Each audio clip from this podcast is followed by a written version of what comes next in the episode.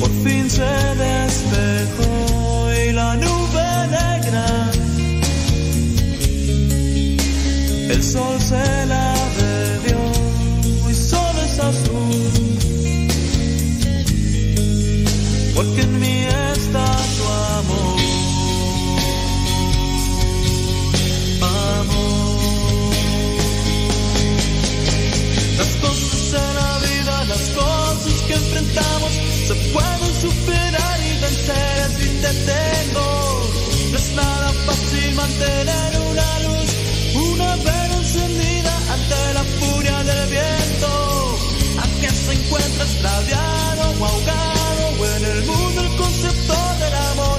seguiré siendo fiel,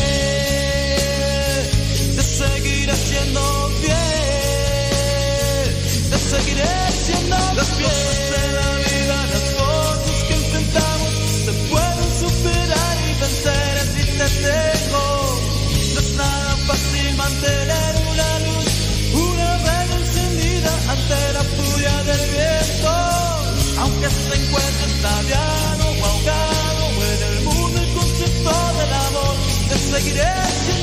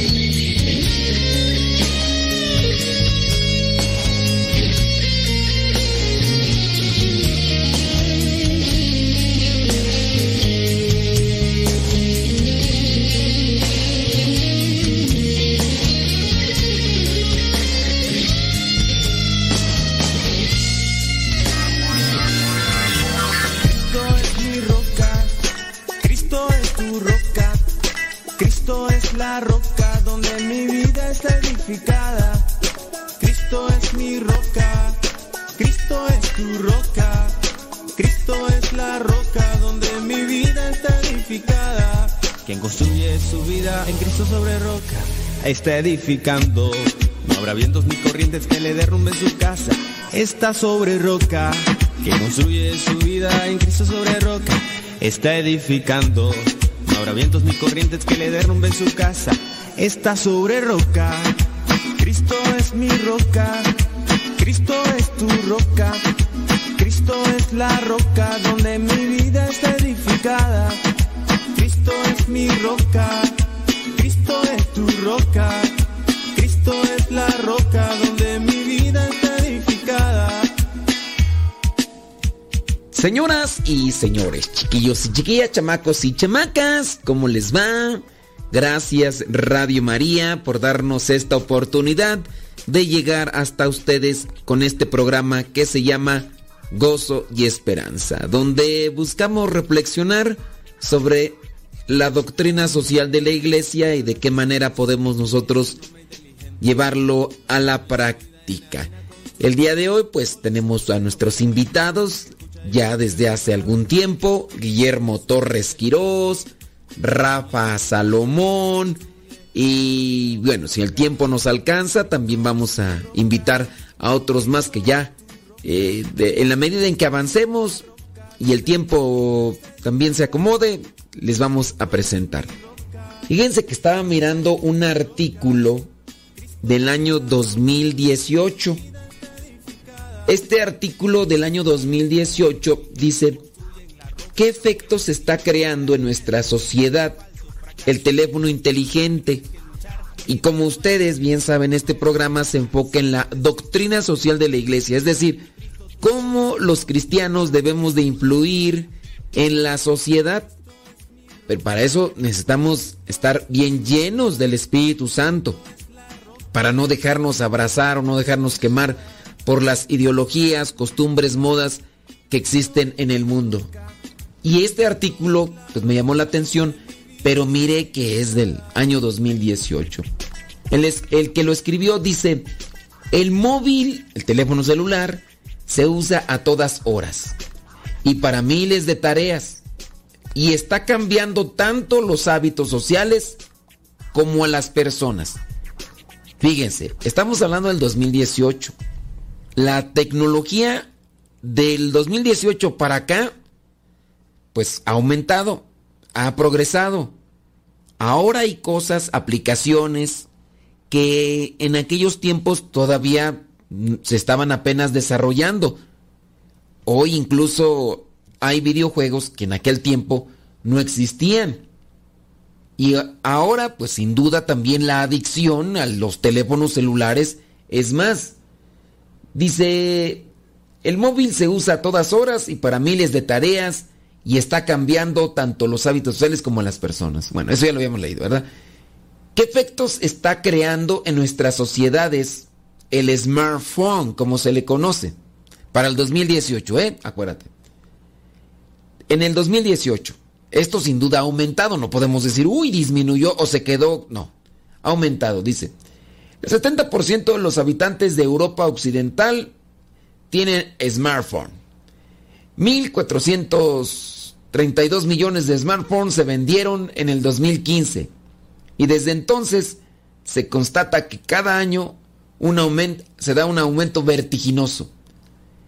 El 92% de los niños de Estados Unidos tiene presencia online desde antes de los primeros años de vida debido a la eficacia de los juegos de entretenimiento. Y ahorita con esto de la pandemia, pues, aumentó más, ¿no? El 75% de los estudiantes de un análisis de Universidad de Stanford se dormía por la noche usando el teléfono. Y ahorita con esto de la pandemia aumentó más, ¿no? El 80% de los millennials no pisará nunca un banco. Toda la gestión la hará con el teléfono celular, según el experto en banca digital. Bueno, el 29% de los teléfonos en aumento cada año es la venta prevista allá en la India, en China también crece en torno al 15% anual. En Europa, sobre el 10%. Bueno, pues ahí esa cuestión. Eh, siete de cada diez menores en los países industrializados, industrializados tienen un teléfono. Siete de cada diez en los países industrializados llámese Gringolandia principalmente, ¿no? Hasta el 91% entre los 15 años, de los cuales 88% usa ya las redes sociales conocidas de aquel tiempo que todavía siguen vigentes. ¿no? La consultora británica eh, Tecmar sostiene que usamos el teléfono móvil una media de 221 veces al día, sobre todo en las edades de entre 18 y 21. Es la tecnología que más se utiliza y la preferida para conectarse al mundo digital. O sea, el teléfono ya la computadora pocas veces. Porque el móvil de hoy es multifuncional, sirve un poco para todo y en menos de 10 años ha pasado a ser una extensión de nuestro cuerpo y de nuestra identidad, modificando ambas cosas, ambas situaciones. Aspectos concretos del cambio de comportamientos detectados por el uso del smartphone. Con el uso del smartphone han aumentado los accidentes, los efectos van más allá del usuario, algunas ciudades se plantean medidas urbanísticas porque andar muchas personas mirando su pantalla ha favorecido el aumento de accidentes. Igual ocurre con el tráfico. El móvil ha sustituido al alcohol como el primer motivo de muerte al volante. Y esto es preocupante. Entre los jóvenes estadounidenses, siendo uno de los principales motivos de distracción, que es la primera causa de accidentes. Padres tienden a dedicar menos atención a los niños. Es otra causa del uso excesivo de los teléfonos. Niños adolescentes constatan que también los padres viven con el teléfono en la mano. ¿Y a poco no? Pregunto. También se da otra característica, alexitimia colectiva. Un 40% menos de empatía social. O sea, somos más individualistas, ya no nos gusta interactuar con las personas físicas, nos gusta más interactuar con las personas en el teléfono porque así podemos cortarles la plática o decirles ahorita regreso o me voy a desconectar y el móvil resta intimidad y empatía a la relación humana. En una consulta de Pew Center, el 89% de las personas dijo que usaba su teléfono durante su última reunión social. Y es que pues, te darás cuenta, ¿no? Que estamos en una reunión platicando y ya, se saca el teléfono y, y ya lo que estaban platicando pues simplemente no se da. También con el uso excesivo de los teléfonos se da el aumento de las del ansia y el estrés. Tres de cada cuatro jóvenes de 18 años lo primero que hacen es despertar y consultar su teléfono. No sé ustedes cómo anden en esa cuestión, pero estar incluso hasta en misa, la gente está consultando su teléfono. Y no solamente los laicos así que participan de la misa, sino hasta veces hasta el sacerdote. Tiene que estar revisando como si fueran cosas realmente trascendentes y súper importantes. Bueno, eh, este es un artículo del 2018 donde hace esta referencia de tratar de hacer conciencia y darnos cuenta que el teléfono nos está quitando privacidad, nos está quitando la salud, eh, crean, se crean como la nomofobia.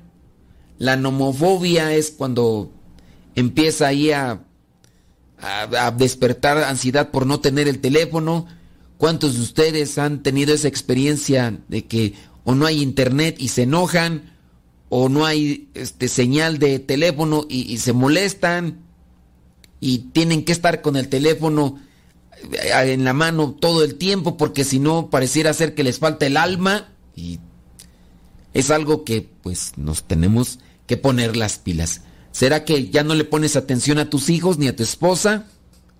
Algo que ya hemos mencionado aquí, pero que es necesario nuevamente retomar para tratar de darnos una sacudida. Todos exageramos, los que tenemos teléfono, pero sí hay personas que yo conozco muy contadas y que parecen eh, extraordinarios. Yo conozco personas que no quieren utilizar un teléfono y la computadora la usan así lo más mínimo, porque puede ser que digan, no, yo no tengo contacto con los teléfonos Conozco personas jóvenes de 20, 20 y tantos años que no quieren tener contacto con las redes sociales. A veces las tienen, pero más bien por una cuestión de trabajo. Pero así como una cuestión de contacto personal, no. Yo se lo he pedido a algunas personas y me dicen, mira, no tengo por esto y esto y esto y, y no, la verdad no. Y también he sabido de personas que no les gusta el teléfono celular. Dicen, mira, si me quieren contactar, que le hablen ahí a la casa, ahí está el número y, y ya. Y si yo no quiero meterme con eso del internet. Y algunos, cuando han visto que no usa internet, dicho padrecito por ahí, le han querido regalar uno. Dice, no, no es, no es que no tenga porque me hace falta la economía, simplemente no quiero. Eso es esclavizante. Digo, ahí yo respeto, ¿verdad? Cada quien. Yo puedo decir, ¿sabes qué? Yo no voy a consumir esto, yo no voy a ver esto, porque puedo pensar sobre mis debilidades y fragilidades y aunque pudiera ser que no sea malo, pero yo digo, no, porque me quedo enganchado y después hago dependencia y ya. Y en el caso de estas personas, ven al celular como una cuestión de posible dependencia y por eso es que no lo toman y creo que en ese sentido uno tiene que respetar.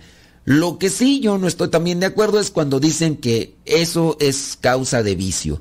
el vicio lo puede uno producir. Yo utilizo, por ejemplo, en las redes sociales para dejar cosas que pudieran servir para el crecimiento espiritual. Yo tampoco me clavo en las redes sociales, igual voy midiendo mis tiempos. Si a veces me meto, pues que sea un minuto, dos minutos, no me dejo llevar por mucho tiempo y de hecho trato de medir a ver cuánto tiempo llevo aquí para también igual pues tener control sobre estas cosas, ¿no? Y si es meterme es para publicar algo o porque estoy revisando mensajes y, y eso, y pues uno debe tener moderación. No hay, como quien dijo, no hay que satanizar las cosas. Yo ahí te lo dejo, ya hemos hecho este cuestionamiento sobre los teléfonos antes. ¿Será que los teléfonos te están quitando la convivencia social? ¿O será que a tus hijos los está haciendo más caprichosos, más egoístas, más individualistas? Tenemos que analizar nuestra vida. Vientos huracanados, ya está ahí preparado Guillermo Torres Quirós. ¡Vámonos!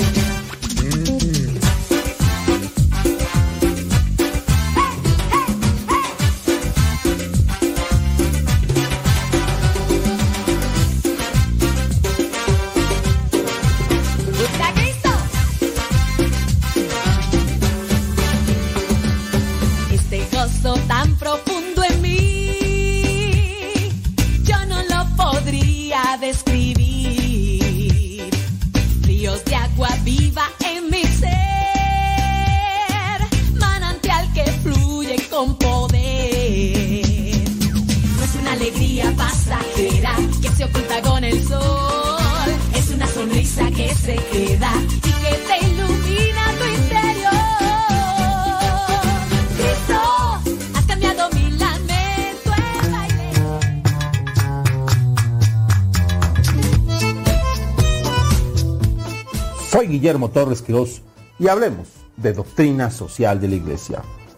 Amor universal que promueve a las personas.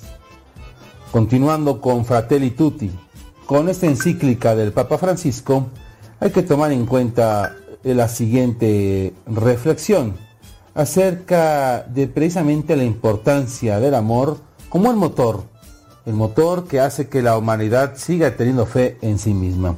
Y es que existe un reconocimiento básico esencial para caminar hacia la, hacia la amistad social y la propia fraternidad universal. Percibir cuánto vale un ser humano, o el simple hecho de ser humano. ¿Cuánto vale la persona? ¿Tiene distintos valores por el hecho de vivir en la pobreza o de tener alguna enfermedad? ¿O por el otro lado, de tener mucho poder o muchos ingresos económicos? Siempre y en cualquier circunstancia la vida del ser humano es fundamental. Si cada uno vale tanto, Hay que decir con claridad y firmeza que el solo hecho de haber nacido en un lugar con menores recursos o menor desarrollo no justifica que algunas personas vivan con menor dignidad. Este es un principio, hay que decirlo así, elemental de la propia vida social que suele ser ignorado de distintas maneras por quienes sienten que no aportan a su cosmovisión o no sirven para sus fines. Y es que todo ser humano tiene derecho a vivir con dignidad y a desarrollarse integralmente.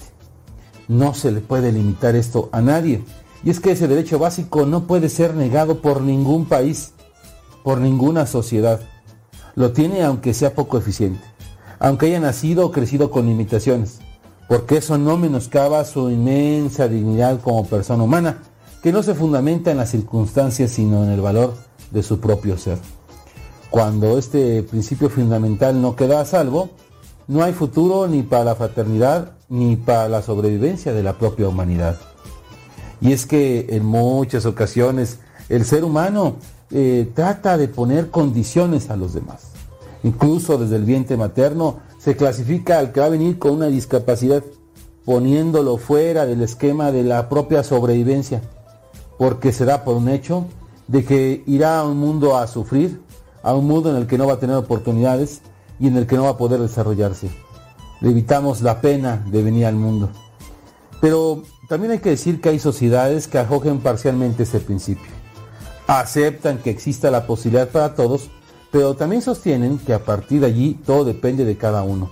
Desde una perspectiva parcial, no tendría sentido invertir para que los dientes, los, los lentos, los débiles o menos dotados puedan abrirse camino en la vida.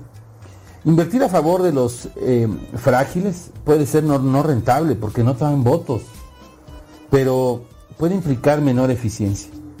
Exige la presencia de un Estado que sea presente y activo, e instituciones de la sociedad civil que vayan más allá de la libertad de los mecanismos eficientistas y determinados, de determinados sistemas económicos, políticos ideológicos, porque realmente se orientan en primer lugar a las personas y al bien común. También algunos, algunos nacen en familias de buena posición económica, reciben una buena educación, crecen alimentados o poseen naturalmente capacidades destacadas. Ellos seguramente no van a necesitar de ese estado activo y solo van a reclamar el valor de la libertad. Pero evidentemente no cabe la misma regla para una persona con discapacidad. Para alguien que nació en un hogar extremadamente pobre, para alguien que creció eh, con una educación de baja calidad y con escasas posibilidades de curar adecuadamente sus enfermedades. Si la sociedad se rige primariamente por los criterios de esta libertad de mercado o de eficiencia, no hay lugar para ellos. Y la fraternidad sería solamente una expresión romántica más. En otras palabras, una asistencia social sin la verdadera visión de la caridad sin entender que hay que ayudarle a ese hermano que está sufriendo, que no tiene las capacidades al 100%, pero que va a desarrollar otras capacidades que serán fundamentales. El hecho es que una libertad económica solo declamada, pero donde las condiciones ya reales, ya del día a día, impiden que muchos puedan acceder realmente a ella, se convierte en un discurso totalmente contradictorio. Palabras como libertad, democracia o fraternidad se vacían totalmente de sentido. Porque el hecho es que mientras nuestro sistema económico y social produzca una sola víctima y haya una sola persona descartada, no habrá una fiesta de fraternidad universal.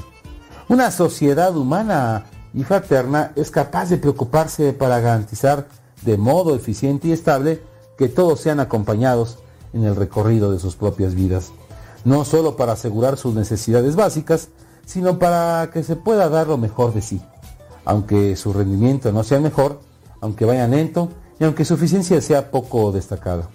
La persona humana, con sus derechos inalienables, está naturalmente abierta a los vínculos. En su propia raíz reside lo que se conoce como el llamado a la trascendencia misma en el encuentro con otros. Por eso, es necesario prestar atención para no caer en algunos errores que pueden nacer de una mala comprensión de los derechos humanos y de un paradójico mal uso de los mismos. existe, en efecto, la tendencia hacia una reivindicación siempre más amplia de los derechos individuales. Estoy tentado de decir individualistas, dice el Papa en encíclica, que esconde una concepción de persona humana desligada de todo su entorno, de todo el contexto social y antropológico, como casi como una, eh, una monada, un monas, que es, decir, algo que es cada vez más insensible.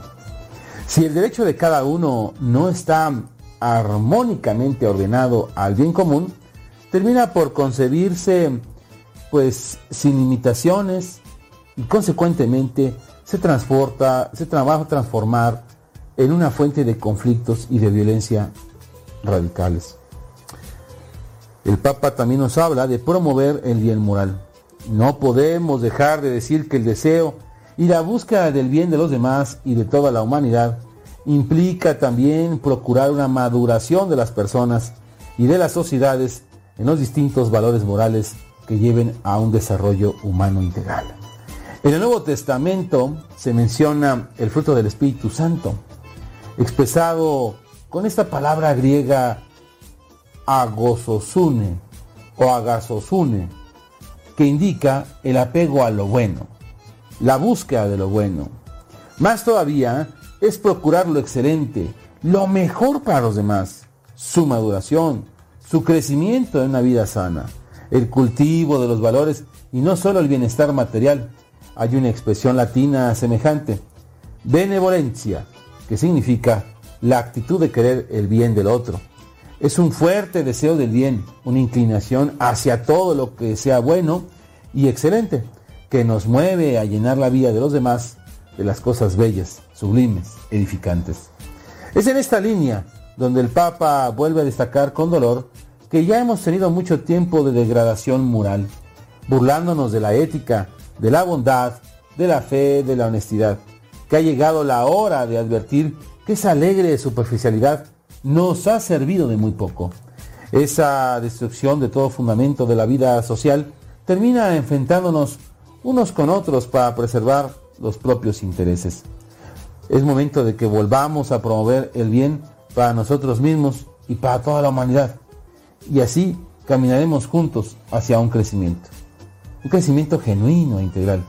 Cada sociedad necesita asegurar que los valores se transmiten porque si esto no sucede, se difunde el egoísmo, la violencia, la corrupción en sus distintas formas, la indiferencia y en definitiva, una vida cerrada a toda trascendencia y clausurada, clausurada en los intereses individuales.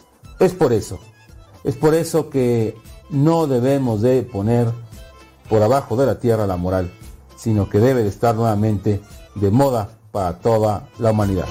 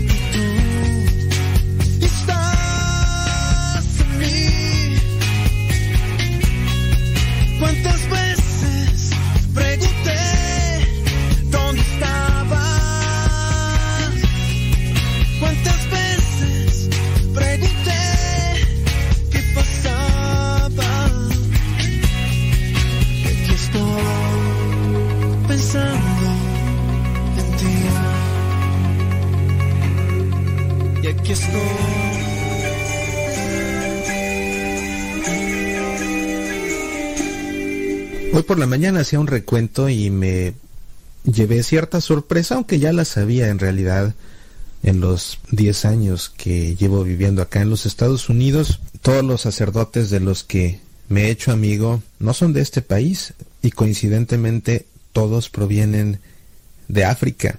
Realmente con cada uno de ellos la conexión ha sido instantánea. Tengo un amigo de Sudáfrica, otro de Eritrea, uno más de la República del Congo, que por cierto me hizo el honor de invitarme hoy a presenciar la ceremonia de graduación de sus estudios de posgrado que lo enviaron a hacer acá, y uno más de Ghana, Y cuando digo amigos me refiero al sentido real de la palabra amigo, no simplemente un conocido al que saludo después de cada misa, sino personas con las que puedo intimar, personas con las que no solamente puedo abrir mi corazón con toda confianza, sino que recíprocamente ellos también abren sus corazones y comparten conmigo sus gozos, sus logros, sus frustraciones. Y creo que el hecho de que haya podido hacer estas amistades tan estrechas y sobre todo tan instantáneas con personas que vienen de África, en este caso concreto con sacerdotes que vienen de África, es debido a que tienen una cultura religiosa muy similar a la nuestra en América Latina. Y suelo hacerles la broma de que para mis paradigmas, y seguramente para los paradigmas tuyos, amigo que me escuchas, siempre que pensamos en la palabra misionero, nos imaginamos un sacerdote de los nuestros evangelizando en una aldea en África, por supuesto que tenemos misioneros en América Latina, pero como que el estereotipo que nosotros tenemos en nuestra mente siempre nos lleva a relacionar la palabra misionero con un sacerdote en África. Y aquí lo curioso es que estos cuatro sacerdotes vienen de África a evangelizarnos a nosotros acá en el mundo occidental. Y qué bueno que lo hacen porque algo que traen ellos es una fe tan profunda. Uno de estos sacerdotes, el que viene de Ghana, el padre Tony Davis, nos contaba en la homilía una anécdota personal para dejar claro cómo hay personas que tienen la Eucaristía como el centro de su vida cristiana, como la razón de ser de su existencia, y por el contrario, cómo hay personas que odian la Eucaristía y que son capaces de los actos más viles como fruto de este odio que tienen a la Eucaristía. Este sacerdote de Ghana me comentaba que una de las cosas que lo hicieron sentirse bastante incómodo cuando comenzó a celebrar la misa acá en los Estados Unidos es que lo limitaron a celebrarla en menos de una hora, con reloj en mano, cuando él allá sus misas dominicales duran tres horas. Y no las de él, sino que es la costumbre, según me cuenta, todas las misas dominicales duran tres horas. Él está aquí por unos tres años, ha venido a descansar un poco, en los últimos años de su vida sacerdotal ha sido párroco y me cuenta que como párroco allá en Ghana tiene 32 capillas, de tal manera que él celebra la Santa Misa en la iglesia parroquial, pero también tiene que visitar a todas y cada una de las 32 capillas. Por supuesto que en cada una de estas 32 capillas hay sacerdotes a cargo de ellas, pero él como párroco tiene que ver por todas. Y te digo, con ese ritmo de trabajo, los domingos él celebra las misas que duran tres horas. Por eso ha venido a tomar un periodo sabático simplemente para recuperar energías y regresar a continuar con un ministerio tan activo como el que tiene por allá. Es un sacerdote que celebra unas misas verdaderamente apasionadas. Y precisamente con la anécdota que nos contó hoy, él me explicaba posteriormente ya a nivel privado por qué celebra con tanta pasión la Eucaristía. Sucede que allá en Ghana, el jueves de Corpus, se acostumbra a hacer una procesión larga con el Santísimo a través de las calles hasta llegar a la parroquia. Son procesiones numerosas, presididas por el párroco, en este caso él, y en una ocasión iban por la calle en la procesión, cuando de repente un taxista se aproxima y no puede cruzar la calle. Comienza a pitar el claxon, la gente no se quita, entonces desde la ventanilla le pregunta a una de las personas qué sucede en la calle y esta persona le explica que se trata de un grupo de católicos que están alabando al Señor. El taxista se enfurece y dice, ah, estos católicos, ¿cuál Dios ni qué nada? Son una bola de fetichistas, son una bola de idólatras. Y tal fue su ira que pisó el acelerador con la intención de matar al sacerdote, a este padre Tony Davis, a mi amigo.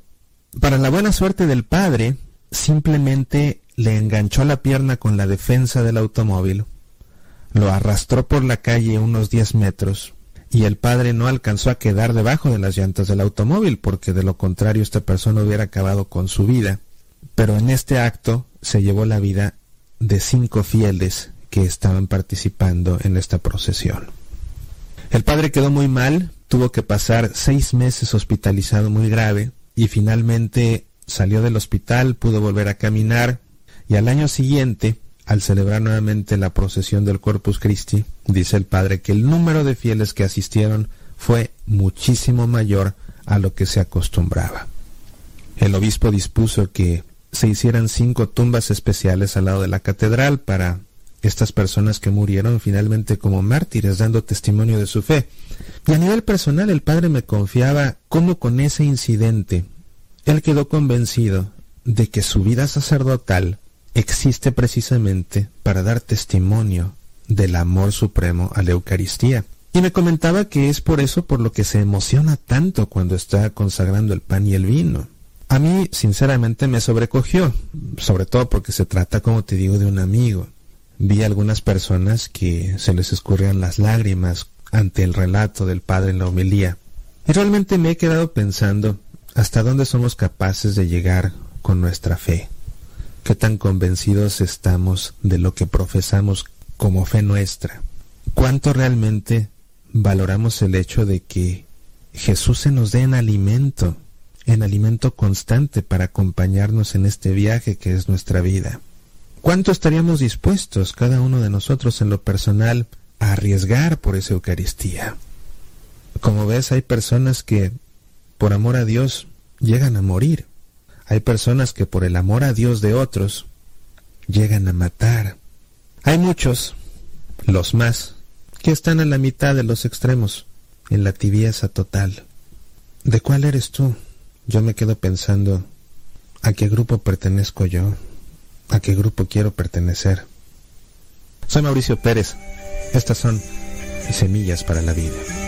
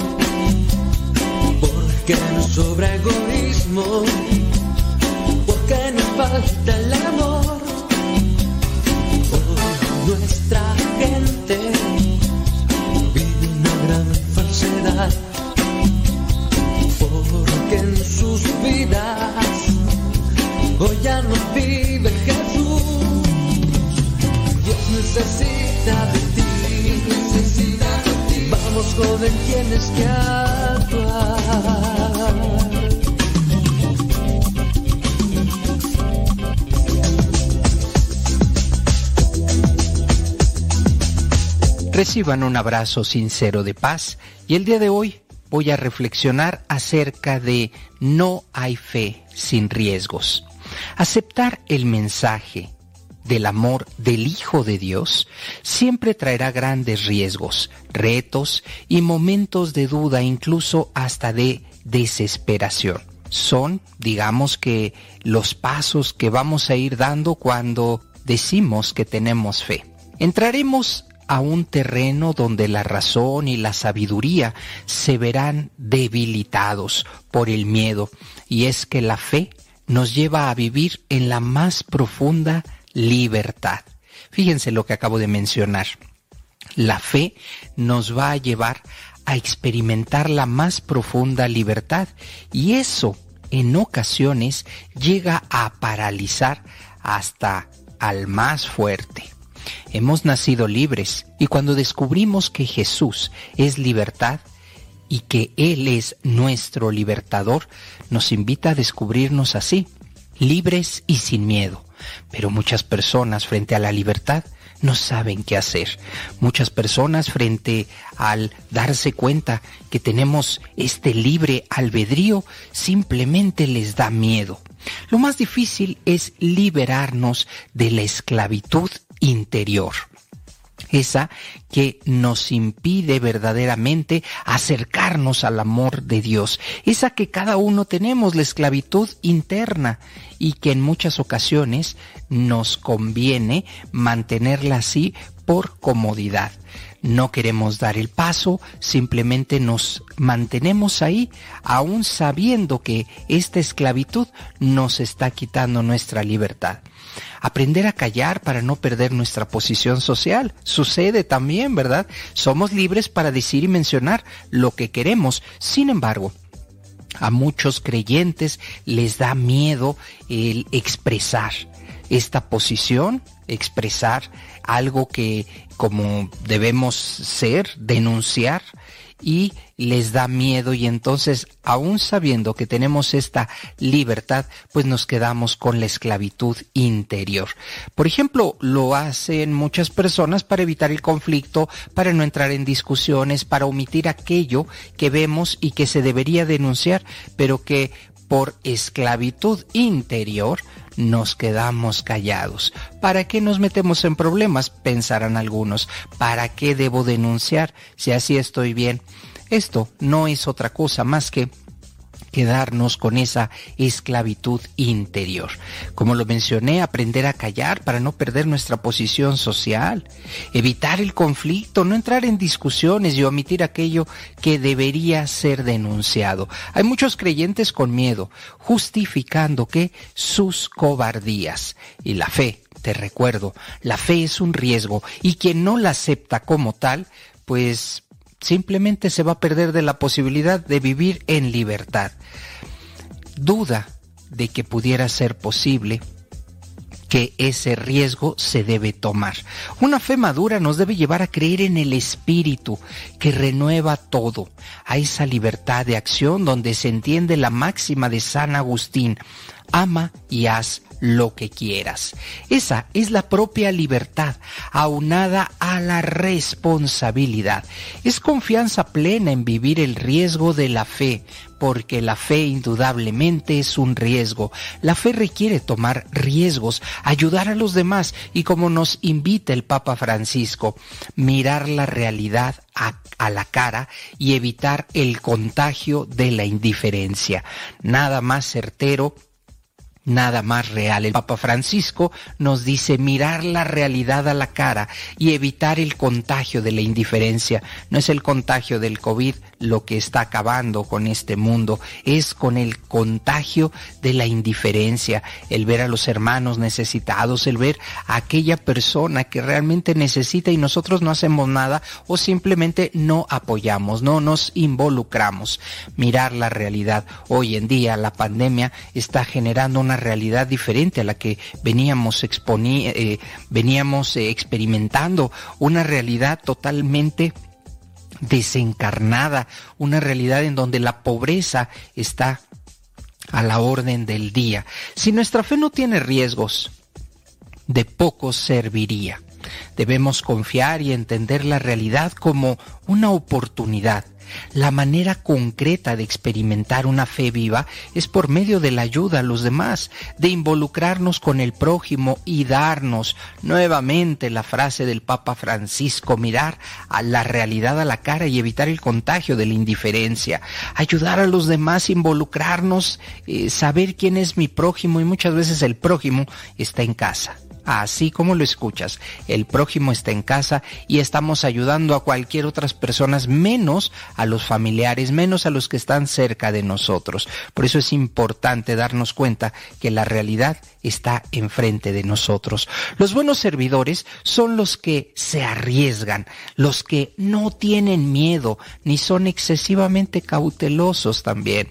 Debemos dejar que nuestros planes se vean trazados por la oportunidad de servir de, forma pues circunstancial, de manera espontánea, porque así es el servicio, es decir, sin tanta reflexión, sin tanta eh, eh, filosofía, simplemente con manos dispuestas, manos que quieren entrar al terreno de la acción. Así debe ser nuestra manera de enfrentar esta fe, la fe que conlleva riesgos. Jesús nos expresó el servicio de una manera concreta, sin ninguna pretensión, solo con la decisión de hacerlo. Arriesgar nuestra comodidad, alejarnos de nuestras falsas seguridades, dejar de pensar en nosotros y por fe entender que arriesgar también, también es amar. Así que eh, debemos recordar esto, arriesgar también es amar. Y sin riesgo, sin vivir en riesgo, nuestra fe carece de sentido y de novedad. Nada hay más triste y que invalide nuestra fe que la indiferencia por los demás. Hay mucha necesidad en el mundo. Hace falta el compromiso de cada uno de nosotros y que en algunas ocasiones nos conformamos con una fe inmóvil, una fe de libro, una fe que no llega a las acciones. ¿Por qué? Por miedo a arriesgarnos. Comprometidos, así debemos ser, valientes en muchas circunstancias y a veces hasta exponernos para lograr la petición que nos dejó el Hijo de Dios. Proclamar la palabra en todo momento, especialmente con obras. Y esto es muy importante. Fe sin obras no nos lleva a ningún lado. Fe sin acción simplemente es una fe dormida. Y nos dice en el Evangelio de, de Santiago, versículo, el capítulo 2, versículo 14, nos dice, hermanos míos, ¿de qué aprovechará si alguno dice que tiene fe y no tiene obras? ¿Podrá la fe salvarle? ¿Podrá la fe salvarnos? Tremendo, ¿verdad? ¿Nos podrá salvar la fe sin obras? Pues yo creo que no. La fe, indudablemente, tiene que estar sustentada en acciones. Y la doctrina social nos invita a esto, a tener fe con acciones, llevando ayuda concreta. Y una vez más cito al Papa Francisco, dice, la fe sin obras no sirve. También los demonios saben el credo. Fíjense nada más, ¿eh? Es decir, no es exclusivo el credo de los creyentes, no. También el mal se sabe el credo y en sus acciones es donde viene la gran diferencia. El mundo está lleno de cristianos que recitan mucho las palabras del credo y las ponen muy poco en práctica, o de eruditos que encasillan la teología en una serie de posibilidades sin que esta sabiduría después se refleje concretamente en la vida como ¿de qué me sirve solo saberlo? ¿De qué me sirve entender a plenitud el mensaje si soy incapaz de llevarlo? Hay personas en nuestra iglesia que sinceramente conocen muy poco de libros, pero saben mucho de la ayuda, de esta verdadera ayuda hacia los demás. Saben mirar con misericordia, saben perdonar desde lo más profundo de su corazón y probablemente no conozcan y o se sepan de memoria ninguna cita bíblica. Por eso es importante revisar y como nos menciona el Papa Francisco, dice que hasta el mal se sabe el credo, pues creer, creer en mi hermano, creer en el apoyo y darlo en acción. Me ayuda darla en acción. Hasta la próxima.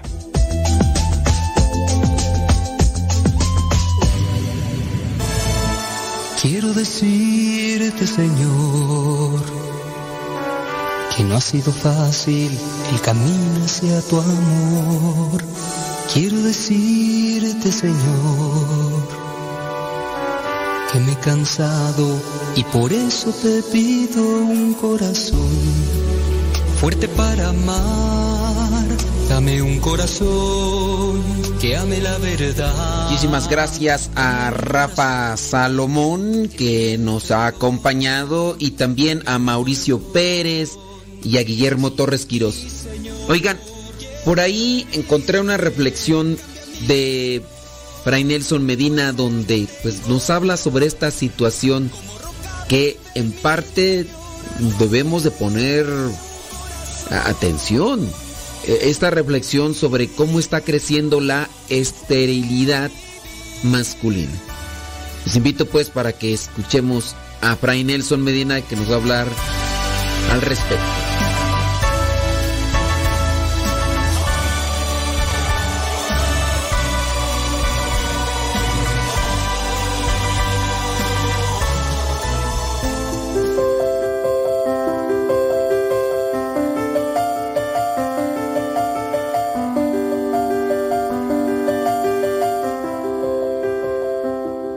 Esta vez tenemos una noticia preocupante. Tiene que ver con la esterilidad, concretamente con la esterilidad masculina. Se trata de un fenómeno que va avanzando y que tiene que interesarnos a todos en la medida en que a todos nos interesa el destino, el futuro de la humanidad. Esterilidad masculina. ¿Se puede medir? Sí, claro que se puede medir.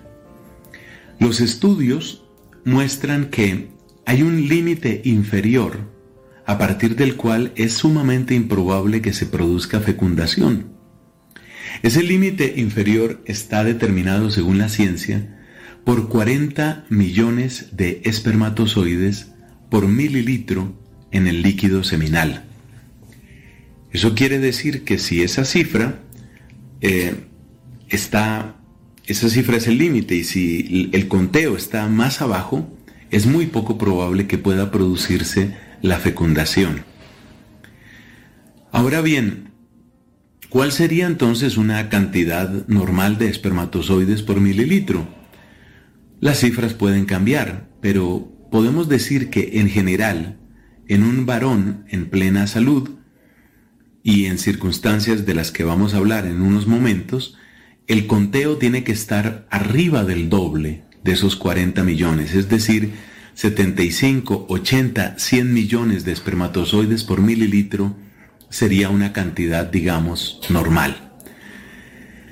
Entonces, ¿por qué está disminuyendo esa cifra y en dónde está disminuyendo esa cifra?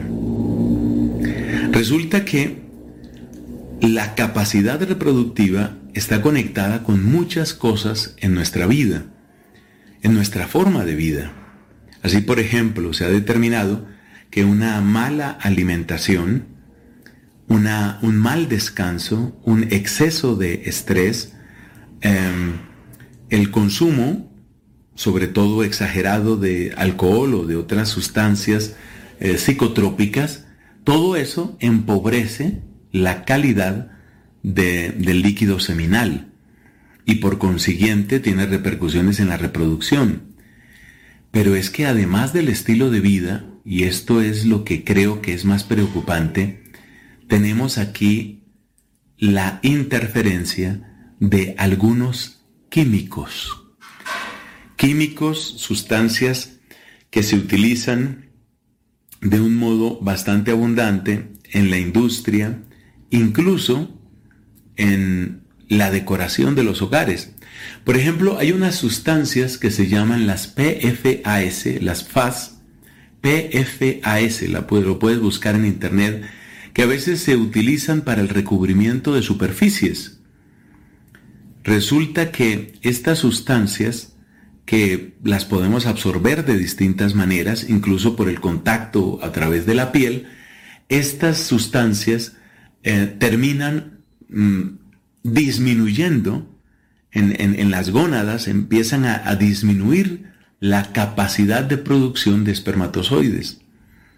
Por supuesto, no podemos dar en este brevísimo tiempo, no podemos dar todos los detalles, pero te repito, lo puedes buscar. Y, y, por eso vuelvo a decirte el nombre de esas sustancias, PFAS, búscalo. Tiene que ver con recubrimiento de superficies y tiene una afectación directa. No en un solo momento. No es que si yo toqué una superficie que ha sido recubierta con un faz de estos, entonces ya eso tiene repercusiones inmediatas. No, el problema es que estas sustancias están con nosotros. Hay otras sustancias que se conocen en inglés como pH tálates, las phthalates, que son sustancias que se utilizan para que los plásticos sean particularmente suaves también tienen esa repercusión, es decir, disminuyen la capacidad de producción de espermatozoides. Una gran cantidad de pesticidas tienen la misma característica. Y lo interesante, como lo muestra un estudio publicado por la BBC, es que en las poblaciones donde hay grandes cultivos y se utilizan estos pesticidas, los hombres, los varones afectados, no son únicamente los que están en la agricultura, sino la gente que está alrededor de esos cultivos. Motivo de preocupación, motivo de alarma, motivo para darnos cuenta cuál es el precio que a veces trae una industrialización irresponsable. Estuvo con ustedes Fray Nelson Medina.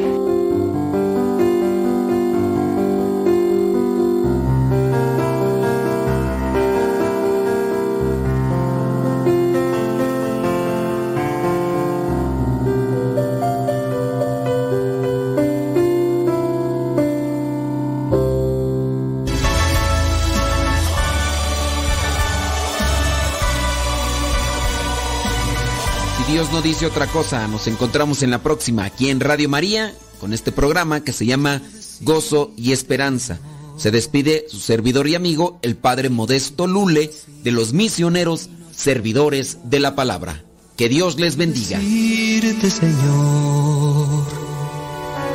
que me he cansado y por eso te pido un corazón fuerte para